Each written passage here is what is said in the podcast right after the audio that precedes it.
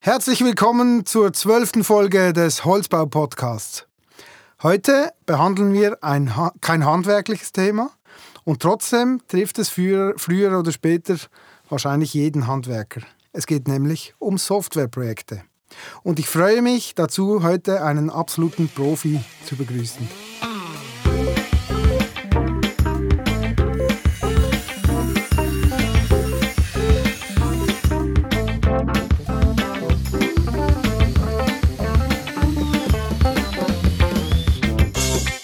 Ich begrüße ganz herzlich Luca Föhn bei mir im Holzbau-Podcast. Hallo Luca.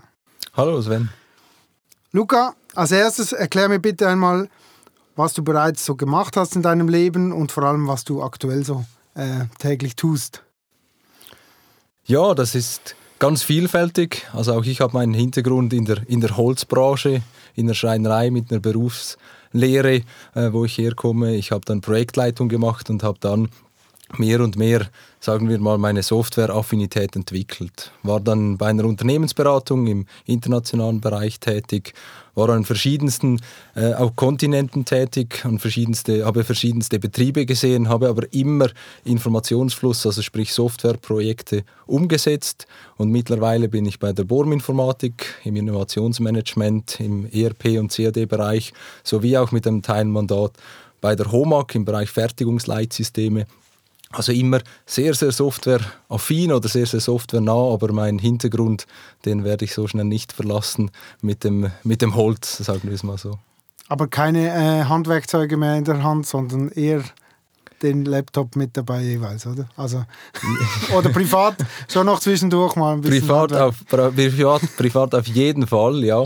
Äh, während der Arbeit ein Stück weniger, wobei ich immer wieder darauf zurückkomme. Also auch viele Gespräche, sei es, es geht um Software, aber es ist, es ist im Handwerk und ich muss den Kunden verstehen, ich muss die Anliegen der Kunden verstehen und das ist sowohl im Bereich, ich sage jetzt mal, auf dem C-Level sowie auch beim Handwerker an der Maschine.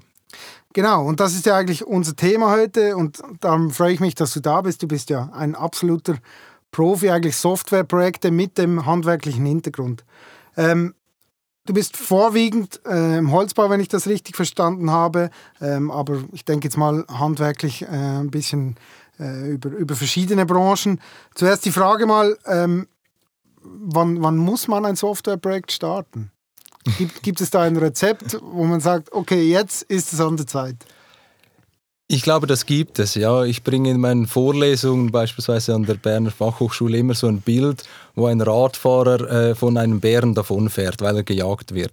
Und ich glaube, das ist für mich immer so ein bisschen sinnbildlich, wie wir nach wie vor Softwareprojekte im Handwerk äh, betrachten. Also es muss zuerst einen triftigen Grund geben, eben ich werde von irgendwas gejagt. Es muss irgendwas passiert sein, damit ich mit einem Softwareprojekt starte. Aber eigentlich sollte das umgekehrt sein. Also ich sollte mit weiser Voraussicht starten können mit einem Softwareprojekt. Und viele haben auch immer das Gefühl, ich muss mit der Software an sich starten. Und das ist eigentlich das falsch vom Grundsatz her, sondern ich muss mit meinen Prozessen starten. Ich muss mit meiner Prozessanalyse erstmal starten, damit ich ein erfolgreiches Softwareprojekt überhaupt vorbereiten kann. Oder? Für mich hat das immer drei Teile. Das ist die Vorbereitung und das hat mal primär noch nichts mit Software zu tun, sondern mit meinen Unternehmensprozessen, mit einer Gestaltung einer Vision, wo ich überhaupt hin will, wie will ich arbeiten. Dann kommt die Evaluationsphase, also die Auswahlphase und dann kommt dann zuletzt eigentlich die Implementierung und dafür brauche ich eben dieses Fundament der zwei vorherigen Phasen. Also du siehst jetzt in deinem Job wahrscheinlich in sehr viele Firmen rein. Ähm, wie, wie, sieht das aus? In welchen Situationen befinden sich diese Firmen, wo du da äh, auftauchst? Das sind äh, ja in der Tat ganz unterschiedliche ähm, Stationen, in denen sich die Firmen äh, befinden. Also einerseits von, ich sage jetzt mal von der Digitalisierungsstufe her, manche sind in Feld 1 und manche sind bereits in Feld X, sagen wir es mal so, oder schon sehr digitalisiert. Das ist natürlich jetzt von meiner äh, von meiner Herkunft oder momentanen Situation her ganz, ganz unterschiedlich. Manchmal sind das Großkonzerne, die einen Bereich oder vielleicht ein zweites Werk planen oder einen Bereich äh, weiterbringen möchten oder digitalisieren möchten. Das sind aber auch kleine Handwerksbetriebe, die eben einen nächsten Schritt gehen möchten. Und das ist manchmal ein ganzes ERP-System zu tauschen, was immer logischerweise von der, von der Konstellation her, dass ein ERP-System mit ganz, ganz vielen Abteilungen äh, konfrontiert ist, fast alle Mitarbeiter involviert sind, ist das jeweils wieder ein ganz anderer Ansatz, als wenn wir von einem Prozess sprechen. Jetzt brauche ich CAM-Informationen oder eben Maschinenprogramme aus einem CAD-System, äh, wo ich einen gewissen Teilbereich habe und nicht alle äh, nicht gerade die Komplexität im Sinne eines, eines Umfeld, Projektumfelds habe. Also ganz, ganz unterschiedlich und das macht natürlich auch die Sache ähm, extrem spannend oder auch jedes von Projekt zu Projekt wieder sehr, sehr unterschiedlich. Ich kann mir vorstellen, dass es schon auch nicht so einfach ist, überhaupt den Kunden mal eigentlich ähm, deine Leistungen selber zu verkaufen, oder? Also ja, das, ich wünsche mir immer, dass das, dass das viel einfacher ist. Ich glaube, das braucht auch noch ein bisschen Zeit, bis das, bis das reift. Und äh, ich glaube, das kann ich auch sagen, mein, mein Engagement an, an der BFH beispielsweise mit Vorlesungen oder mit sonstigen Referaten, das ist, ich denke, das hat auch ein bisschen was mit meiner Leidenschaft zu tun. Also das ist nicht alles monetär wahrscheinlich äh, äh, schlussendlich ein wahnsinniger Erfolg, aber ich betrachte das auch mitunter ein bisschen als Aufgabe äh, für die Branche oder dieses Know-how weitergeben zu können. Denn viele haben, und ich denke, das ist der zentrale Ansatz, wenig strategisches oder strukturelles Vorgehen in Softwareprojekten oder nennen wir es mal zu wenig. Und das wäre eigentlich schön, wenn wir hier als Branche einen Schritt weiterkommen und dann mache ich mir nämlich auch selber einen Gefallen, wenn ich wieder mal als Firma wirklich vor Ort bin. Und das ist so ein bisschen meine Motivation, auch Vorlesungen zu machen, auch teilweise Referate zu machen in diesem Bereich, um das, dieses Wissen eben weiterzugeben. Klar auch mit dem Ziel, dass wenn ich dann wieder mal in Kontakt komme mit den Personen, wo ich mal dieses Wissen weitergeben konnte, dass mir das auch hilft, dass wir, und das merke ich auch, dass man dann auf einem ganz anderen Niveau kommunizieren kann, als wenn sie, äh, wenn sie kein eben strategisches oder strukturelles Vorgehen in einem Softwareprojekt haben. Also jetzt vielleicht zum Vorgehen, du hast es die drei Phasen erwähnt. Also es gibt in dem Fall ein Standardvorgehen. Kannst du das mal erläutern? ja, kann ich. Standard ist ja immer so ein bisschen eine Sache in unserer Branche, die von Individualität, die von Flexibilität, Varianz geprägt ist. Ähm, ich habe für mich, ich nenne es ein strategisches und strukturelles Vorgehen. Und ich gehe auch immer gleich vor. Auf einem, ich sage jetzt mal, auf einer groben Flughöhe ist das immer gleich. Oder von, vom, nennen wir es mal vom methodischen Ansatz her. Ähm, und dabei ist eben extrem wichtig, dass man, äh, ich habe immer so Folien, die ich auch immer zeige. Das sind eigentlich zwei Diagramme. Wichtig ist zunächst, dass ich mich um den Prozess kümmere. Und das ist eigentlich die größte und, und, und äh, schwierigste Aufgabe, dass sich ein Unternehmen erstmal intern damit befasst. Also wirklich seine Prozesse aufarbeitet und daraus eben eine Vision kreiert. Und das ist ganz ein wesentlicher Punkt, eine Vision kreiert. Und die eine Vision muss auch einheitlich sein. Wie will ich arbeiten und, und wie sollen meine Prozesse aussehen? Und eben, wie schon gesagt, das hat zunächst mal gar nichts mit Software zu tun, sondern Sie müssen sich diesbezüglich vorbereiten und Sie müssen das auch mit den Mitarbeitern teilen. Und das ist so der erste, das, das erste also zuerst Paket. mal den Spiegel vorhalten. Wie, wie ist es, wie ist es genau. jetzt, oder? Und wie soll es dann, wie soll es dann nachher sein? Das ist ja schon wahrscheinlich recht unan, unangenehm, wenn man das so äh, sagen will, oder? Das ist unangenehm, aber da muss man, ich sage, da muss man als Betrieb durch und das wird halt viel, äh, oftmals wird das einfach übersprungen. Mhm. Das ist eben aber ziemlich essentiell wichtig, weil ich muss diese Vision erstmal kreieren können und ich muss diese auch intern erstmal verkaufen können. Und es gibt aus meiner Sicht nichts Schlimmeres, als wenn bei einer Softwareauswahl mehrere Visionen vorhanden sind dann sind die Herausforderungen später vorprogrammiert, weil man, man verschiebt diese Diskussion nach hinten, dann, wenn ich mich schon entschieden habe, dann, wenn ich nichts mehr ändern kann. Oder? Und äh, diese Folien die ich, oder diese Diagramme, die ich angesprochen habe, die sind immer so ein bisschen einleuchtend. Also da wird einfach visuell aufgezeigt, wie viele heute vorgehen. Also sprich, ich entscheide mich für eine Software relativ früh und dann beginnt die, die Auswahl und die Definitionsphase und dann die Umsetzung. Und dann habe ich immer das Problem, dass ich von sehr früh eigentlich meine Kosten fixiere und ich nehme mir damit ganz, ganz viel Flexibilität. Und da, da, wie soll ich sagen, bin ich dann strukturell oder eben strategisch benachteiligt bei der Umsetzung. Und die ganzen, ich sage jetzt mal, die, äh, die Herausforderungen, die kommen dann erst später. Und mein Vorgehen ist anders, dass ich sage, ich mache zuerst eine detaillierte Analyse, ich hole die Mitarbeiter mit ins Boot, ich kreiere eine Vision und dann gehe ich erst auf die äh, Softwareauswahl zu und erst dann logischerweise implementiere ich.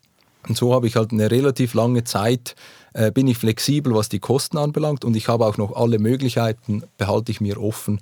Und ich habe auch, die Kosten definiere ich im Prinzip erst relativ spät, nachdem ich einen Workshop durchgeführt habe, nachdem ich mir auch sicher bin, dass einerseits der Partner Softwarelieferant passt und auch die Kosten irgendwo schon detailliert ausgewiesen werden können, weil ganz klar ist, was entsprechend umgesetzt werden wird und der ganze Betrieb das auch entsprechend versteht und weiß. Das ist ja dann ein nächstes großes Thema, der ganze Veränderungsprozess, wenn es beispielsweise ein ERP-Projekt ist, weil wie schon vorher erwähnt, das eben sehr komplex ist, einfach weil viel organisatorisches mitspielt, weil viele Mitarbeiter mitspielen, weil unterschiedliche Abteilungen mitspielen und so rein organisatorisch schon sehr viele Zielkonflikte äh, aufeinandertreffen, sagen wir es mal so. Und die man eigentlich so schon, wenn man die Leute mit im Boot haben, dann hat, dann, ist das mit dem Change Management vielleicht schon ein wenig einfacher, wenn, wenn, wenn man die, ja, die Mitarbeiter eigentlich mit mit in den Diskussionen dabei hat. Das ist ja eigentlich wie beim Haus, oder? Da muss man auch das, das saubere Fundament äh, leisten, bevor man dann überhaupt ein anständiges Gebäude draufstellen kann. Darum glaube ich, ist der Beginn bei solchen Projekten sehr wichtig. Wie kommt man denn zu einem Entscheid schlussendlich? Welche Software? Also kannst du da vielleicht noch ein, besser, noch ein paar Erläuterungen machen? Mhm. Ja, sicher.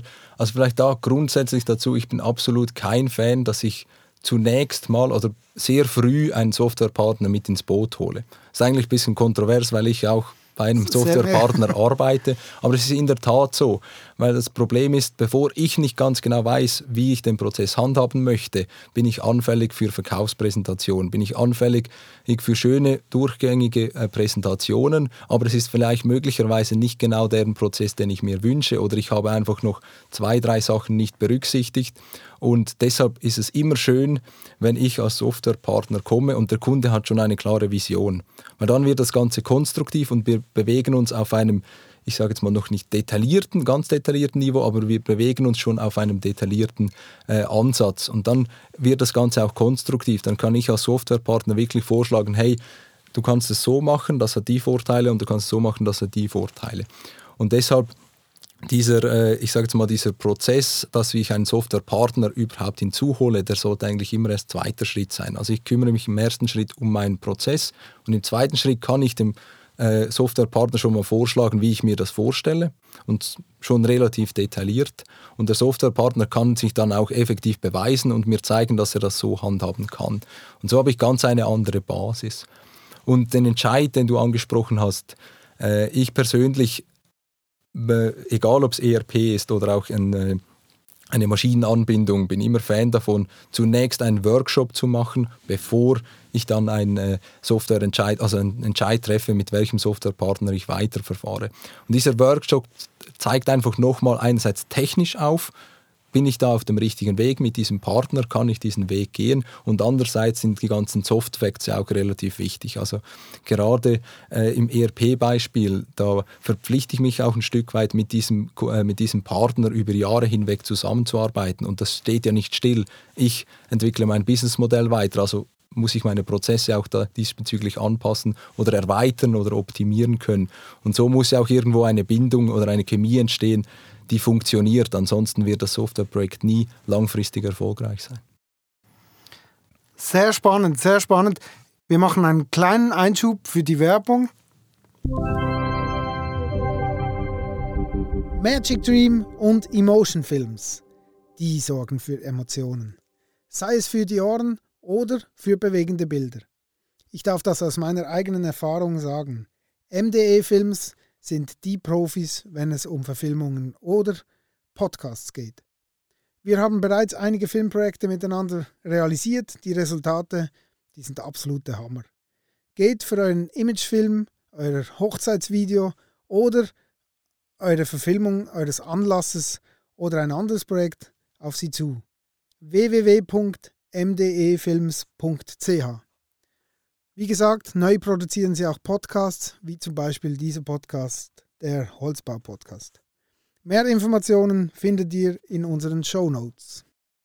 Okay, das hört sich extrem spannend an. Jetzt vielleicht die Frage, wenn du eigentlich als, als äh, Unternehmensberater ähm, daherkommst und eigentlich die Bohrinformatik im Hintergrund hast und relativ lange eigentlich äh, äh, unparteiisch äh, vorgehen möchtest.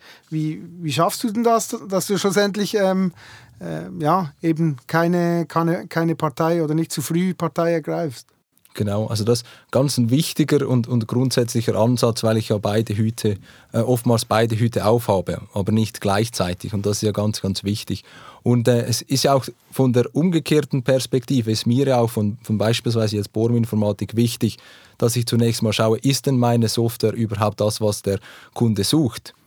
Weil ich denke, also nein, nicht, nicht ich denke, sondern der Ansatz der Bohrinformatik beispielsweise ist, dass wir den Kunden langfristig betreuen können und dass er langfristig mit uns erfolgreich ist. Und das kann ich nur, wenn ich weiß, dass der Prozess auch zu diesem Kunden passt, dass wir ein gemeinsames Verständnis davon haben. Und deshalb ist äh, eigentlich mein strategischer und struktureller Ansatz zuerst mal einfach beschränkt, also nicht beschränkt oder fokussiert auf den Unternehmensprozess. Und ich will zuerst mal mit dem Kunden den Kunden einerseits und seine Prozesse so weit modellieren können und den Kunden so weit bringen, dass wir ein gemeinsames Verständnis haben. Und dann können wir eben wirklich konstruktiv darüber sprechen, wie können wir jetzt das eben digital abbilden. Und deshalb komme ich auch immer wieder so ein bisschen zurück. Zunächst mal wichtig ist der Prozess und dass ich weiß, wie möchte ich arbeiten und im zweiten Schritt, äh, welche Informationen brauche ich dazu. Und im dritten Schritt kommt dann der Software-Part dazu, der eigentlich die Frage löst, wie komme ich an diese Informationen oder wie werden diese generiert, ob die irgendwo manuell erfasst werden, ob die teilautomatisiert oder ganz automatisiert erfasst werden. Und bis zu diesem Schritt, wo ich auch logischerweise irgendwann Farbe bekennen muss, muss äh, vom Softwarepartner her, ist, das, ist, das, ist es mir auch ein Anliegen, dass das neutral ist, weil ich ja nicht im Vorhinein bereits eine Richtung einschlagen möchte. Also dann kommt es auch vor, dass du dann mit anderen äh, Softwaren zusammenarbeitest, schlussendlich, oder? Ja klar, ich habe auch ein äh, Teilmandat quasi in Deutschland beim Maschinenhersteller, wo es mehr im Bereich, Fertigungsleit, um, um, im Bereich Fertigungsleitsysteme ist, wo wir europamäßig äh, tätig sind. Und da ist es natürlich genauso, da bin ich auch äh, vielleicht wenn man das gesamtheitlich betrachtet, es ist ja immer eine Softwarelandschaft, die aus mehreren Produkten besteht, bei mhm. fast jedem Unternehmen. Und da ist es ja wichtig, wie kann ich das Softwareprodukt entsprechend im Unternehmensprozess zielführend einbetten, damit eben ein, und das ist ganz, ganz zentral, ein Datenmodell entsteht, das eben, dass es ermöglicht, von, von Prozessschritt zu Prozessschritt eben diese Daten anzureichen, weiter zu verwenden, aber das durchgängig funktionieren kann. Und da ist im Prinzip immer sind verschiedene Softwareprodukte äh, im Einsatz. Das eine kümmert sich um Geometrie, das andere eben um Auftragsverwaltung, Materialwirtschaft, Planung vielleicht und das andere äh, dann eher um die Produktion oder Maschinenanbindungen und so weiter. Okay, jetzt haben wir diese Schritte gemacht. Wir haben uns selber eigentlich unsere Prozesse aufgezeichnet, haben die Vision erarbeitet, haben dann vielleicht äh, die ersten Workshops gemacht. Ähm, kann ich jetzt ein Softwareprojekt budgetieren und dann das Budget einhalten. Hand aufs Herz, geht das? es ist eine Herausforderung. Aber ich sage ja, es geht. Und es ist eigentlich vergleichbar wie mit einem, wie, wie mit einem Bauvorhaben, wenn ich das BIM in BIM-Weise oder eben vielleicht nicht in BIM-Weise mache. Oder nehmen wir noch ein besseres Beispiel, eine Sanierung. Und je minutiöser ich diese plane, also wenn ich jetzt in Richtung BIM anspreche, wenn ich vorab einen digitalen Zwilling habe, dann bin ich ja fähig, das sehr, sehr detailliert zu budgetieren. Und genauso ist es eben auch bei einem Softwareprojekt. Also je detaillierter ich das plane, indem ich weiß, wo, äh, welches, welcher Teil Software übernimmt welche Funktion und wo habe ich Schnittstellen und wo brauche ich als Lieferant etwas zu liefern, wo braucht der Kunde etwas zu definieren oder zu liefern und wo braucht vielleicht ein Drittprodukt noch was zu liefern. Umso detaillierter ich das vorgängig habe, umso sauberer kann ich auch budgetieren. Also von dem her, ja, es ist möglich, aber wir betrachten das heute, denke ich, strukturell viel zu wenig im Vorfeld. Also es ist zu wenig geplant und, und äh, dementsprechend trifft man auch immer auf äh, auf äh, Überraschungen. Und das sind dann meistens, wenn ich es auch wieder mit einem Bauvorhaben vergleiche, der Plattenleger hat seine Arbeit gemacht, der Küchenbauer hat seine Küche draufgestellt. Und wer ist jetzt schuld, dass die Platten irgendwo verschoben sind? Ist es der Bauleiter, ist es der Architekt oder hat äh, jemand anderes was gemacht? Also in diesen Schnittstellen drin, ob es jetzt technische Schnittstellen oder auch menschliche sind, äh, befindet sich dann die Krux, äh, ich sage jetzt mal die Herausforderung Und dann ist natürlich die Kommunikation ganz, ganz wichtig. Also ich erlebe oft, dass man nicht vom selben spricht oder falsch äh, unterschiedliche Erwartungen hat. Und deshalb ist eben diese Vision ganz, ganz wichtig, dass die ein gemeinsames Verständnis bringt, ähm, um auch ein gemeinsames Vorgehen daraus zu kreieren. Du hast ja vorhin auch diesen äh, äh Veränderungsprozess angesprochen. Also es ist es wäre, es wäre eine Utopie, dass da jeder immer am gleichen Strang zieht. Aber es ist eben wichtig, diese Diskussionen vorab schon zu haben, damit jeder weiß, was kommen wird. Und simpel gesagt, manchmal ist es nur, äh, es verändert sich die, die, Bildschirmoberfläche, aber es ist schon eine Veränderung für den, für den, äh, für, für den, den Bediener, Nutzer, für den, für den Nutzer, mhm. genau.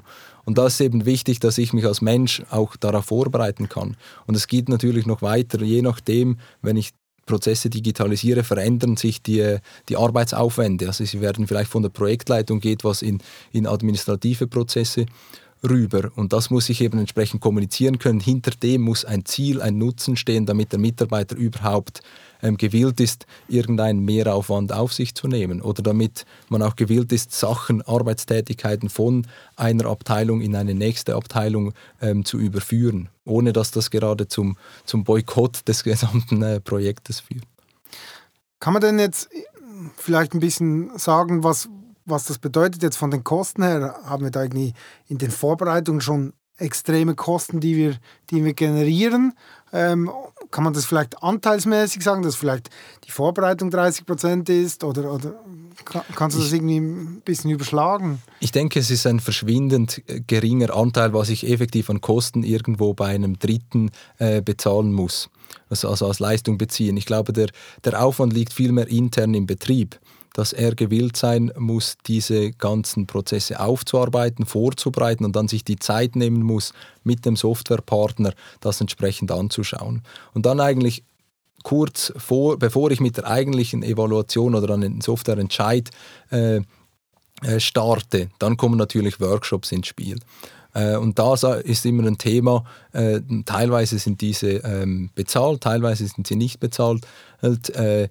Das ist natürlich ein Punkt, wo ich sage, die muss ich unbedingt durchführen. Und da sollte auch das, äh, ich sage jetzt mal, die Bereitschaft da sein, da auch was zu bezahlen, weil umso tiefer kann ich reingehen, umso mehr Erkenntnisse ziehe ich daraus. Und aus meiner Sicht ist das gut investiertes Geld, wenn ich nachher sicher bin, dass ich das Projekt umsetzen kann. Aber eben schlussendlich ist dann die Software schon ein, ein erheblicher Teil der, der, ja, ja, der ja. gesamten Kosten, aber ähm, die Vorbereitung, wie du sie eigentlich jetzt als, als sehr wichtig ähm, erwähnst, die ist eigentlich nicht der große Mammutanteil an, an wirklich an, an Kosten, die du an eine dritte oder an dich, an, an, genau. an eine Unternehmensberatung zahlst. Aber also eigentlich der Aufwand ist überschaubar, klar, man muss selber äh, muss sich die Zeit nehmen und sich dahinter machen, das ist schon auch... Das, das ist der springende Punkt, oder? Ich muss mir die Zeit nehmen nebst dem Tagesgeschäft. Mhm. Und die mhm. kann ich auch, wenn ich jetzt von, von extern komme, kann ich die nur teilweise ähm, ähm, abnehmen quasi. Ich brauche trotzdem die Leute, die Prozesseigner, die ihren Prozess eben kennen, um diese mit ins Boot zu holen, um eben so ein Vision-Soll-Konzept kreieren zu können. Oder eben nicht nur kreieren, sondern auch darstellen und modellieren zu können. Dafür brauche ich die und dafür muss man sich die Zeit nehmen. Und ist wahrscheinlich auch wie beim Change Management jetzt nicht etwas, wo, wo der Chef sagen kann, Jungs, macht das mal.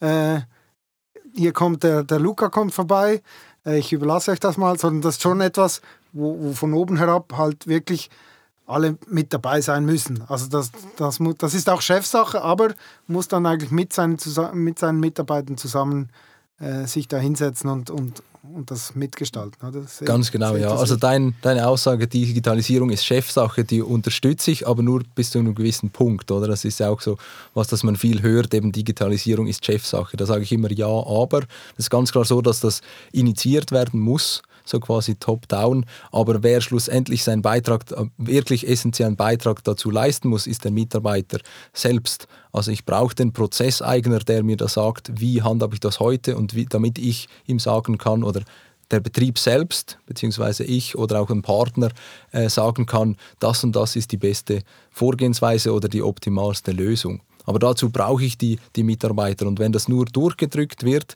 dann habe ich irgendwann einen Prozess, der, der aufgedrückt wird und dann habe ich einfach viele, viele ähm, Herausforderungen mehr im Sinne von, dass eine Abneigung entsteht, dass ich mich nicht lösen möchte vom, vom bestehenden Prozess. Und das macht eine, ein Softwareprojekt dann herausfordernd. Und ich sage, technisch ist heute ganz, ganz viel möglich, aber genau da liegt die, ich sage jetzt mal, die Krux darin, dass ich das ins Unternehmen organisatorisch einerseits und dann auch im Veränderungsprozess ähm, erfolgreich ein implementieren kann. Okay, also vielleicht wollen wir das nochmal kurz ähm, auf drei, vier Punkte runterbrechen. Äh, Tipps an den Holzbauer, wenn ihr, wenn ihr ein Softwareprojekt äh, angehen wollt oder wenn ihr merkt, ihr müsst irgendwas machen in der Digitalisierung, was, was, was sind die wichtigsten Punkte, die, die Sie auf den Schirm nehmen müssen? Also, allerwichtigster Punkt, denke ich, ist diese Vision. Die muss klar sein, es muss ein gemeinsames Verständnis da sein innerhalb des Betriebes. Es, äh, sonst, kann ich, sonst darf ich nicht starten. Ich sage es mal ganz, ganz krass ausgedrückt. Mhm. Dann, was auch ein, ein, Thema ist, oftmals, oder auch wenn man Literatur oder in, den, in äh, Online-Medien ein bisschen äh, liest, dann kommt immer schnell die, das Lastenheft zum Zug. Und ich bin ganz ehrlich, ich bin, bin kein Fan davon. Das hast weiß, du noch kein einziges Mal erwähnt bis jetzt. Mhm. das ist wirklich so. Das, das, hört man relativ oft. Genau. Aber ich bin absolut kein Fan davon, weil beim Lastenheft geschieht Folgendes. Ich versuche möglichst viel in eine Tabelle zu drücken, was nicht in eine Tabelle gehört. Ich kann in einem Lastenheft, selbst ich nicht richtig, wo doch, würde ich sagen, jahrelange Erfahrung habe, kann nicht die Komplexität und die Vernetzung darin äh, darstellen. Und dann, was passiert mit diesem Lastenheft? Das ist eine schwammige Grundlage und wird dann genutzt für eine Nutzwertanalyse oder weitergezogen bis zur Entscheidung. Und ich habe eine schwammige Grundlage, kann ich nicht für das verwenden. Und da gibt es ja zig Beispiele davon, oder? Das beste Beispiel, das ich immer nehme, auch im Unterricht, ist, irgendwo im Lastenheft steht immer, muss userfreundlich sein. Ja, keiner, kein Softwareanbieter wird da jemals Nein ankreuzen. Also ich war beim Großkonzern in Schweden, das ERP-System sieht aus wie Teletext. Funktioniert, der Prozess funktioniert, aber selbst die würden wahrscheinlich ankreuzen, ist userfreundlich. Und so äh, glaube ich, dass das darf nicht sein, dass man, dass man äh, sich zu fest auf, auf eine Liste fokussiert mit Wünschen, mit Anforderungen, die schwammig beschrieben sind. Und deshalb sage ich, lasst das Lastenheft eher weg. Ich bin immer äh, ein Freund davon, wenn ein Beschrieb da ist ist, aber ich stütze das meistens auf, auf etwas Visuelles. Also eine Modellierung eines Prozesses, das kann in ganz unterschiedlichen Formen sein, aber ich habe dann etwas, wo jeder seinen Beitrag dazu leisten kann und das ist das Ziel, dass diese Prozesslandkarte oder was es auch immer ist, dass die anfängt zu wachsen, dass jeder sich damit identifizieren kann und damit daraus eben so eine Vision entsteht. Und dann habe ich auch den Vorteil, wenn ich das so mache und diese Vision kreiert habe, dann fallen ganz, ganz viele, äh, ich sage jetzt mal Fehler, fallen dann automatisch weg. Also ich fokussiere mich dann viel weniger auf eine Oberfläche anstatt auf den Geschäftsprozess. Ich bin viel weniger anfällig für, äh, ich sage jetzt mal, schöne Zusatzprozesse, aber mein Kernprozess funktioniert nicht sondern ich fokussiere mich dann auf das Wesentliche. Ich habe auch dann die Mitarbeiter bereits mit im Boot, was ganz, ganz wichtig ist. Und ich schaue mir dann auch nicht nur den Teilbereich an, sondern automatisch schaue ich mir das, den Gesamtprozess an. Und das ist ja immer ganz, ganz wichtig. Manchmal geht es nur darum, äh, eine Maschinensteuerung zu erneuern oder eine Schnittstelle zu einer Maschine zu erneuern. Aber plötzlich merke ich, oh, ich brauche ja mehr Informationen dazu. Woher kommen die? Und die kommen möglicherweise aus ganz einem anderen Prozess, äh, ich sage mal ganz einer anderen Prozessecke. Und auch ein wesentlicher Vorteil, wenn ich so vorgehe, oder ein wichtiger Punkt ist, ist ich muss erkennen äh, oder ich muss Äpfel von Birnen trennen können. Es gibt ganz, ganz viele Systematiken, die haben alle ihre Vor- und Nachteile und die sehen möglicherweise bei einer ersten Ansicht sehr, sehr ähnlich aus, aber sind strukturell anders und da muss ich entscheiden können, das ist relativ schwierig, ich, dass ich in dieses Detailniveau komme, was ist das Richtige für meinen Betrieb oder eben, was ist das Richtige für meinen, äh, für meinen Prozess schlussendlich? Also ich würde sagen, das Ziel ist erreicht. Ich glaube, wir können vielleicht mit, mit dieser Folge äh, dem einen oder anderen Holzbauer die Angst nehmen, äh, sich da mal äh, dahinzusetzen und, und am besten mit dir äh, einmal, einmal anzuschauen, wie, wie gehen wir vor, ähm, was machen wir. Ganz tolle Ausführungen. Wir kommen zu meiner Rubrik, die Frage an den nächsten Gast.